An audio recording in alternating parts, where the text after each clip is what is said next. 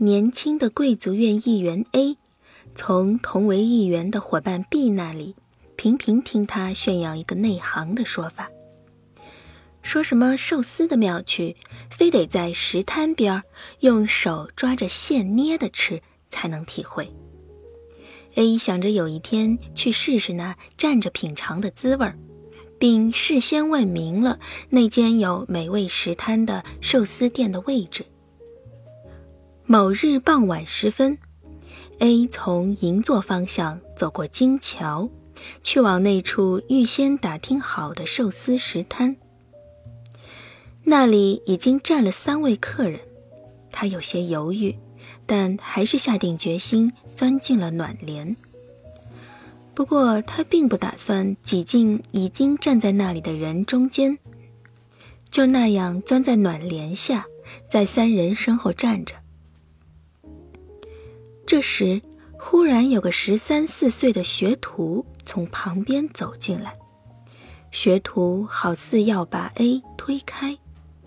在他前面很小一块空档，刚一站定，眼光就在前台那块放了五六个寿司的厚厚的榉木板上，匆忙的打量。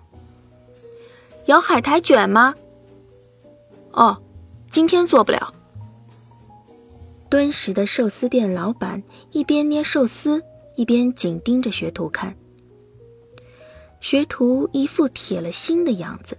像是要装作这并非第一次，猛地伸出手，从三个并列的金枪鱼寿司中抓起一个。但不知为何，学徒那迅速伸出的手在收回时，似乎略有踌躇。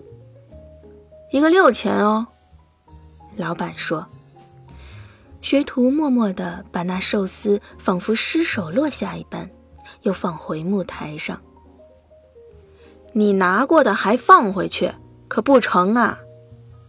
这么说着，老板放下捏好的寿司，反手将学徒拿过的那个挪回自己手边。学徒什么也没说，他露出难堪的表情，站在原地一时动弹不得，但随即鼓起勇气向暖帘外走去。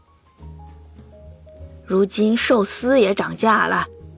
做学徒的可吃不起哟。”老板稍许尴尬地说道。他又接着捏好一个，用腾出的那只手把刚才学徒摸过的寿司灵巧地放进自己口中，飞快地吃掉了。你上次告诉我的那家寿司店，我去了，怎么样？非常可口。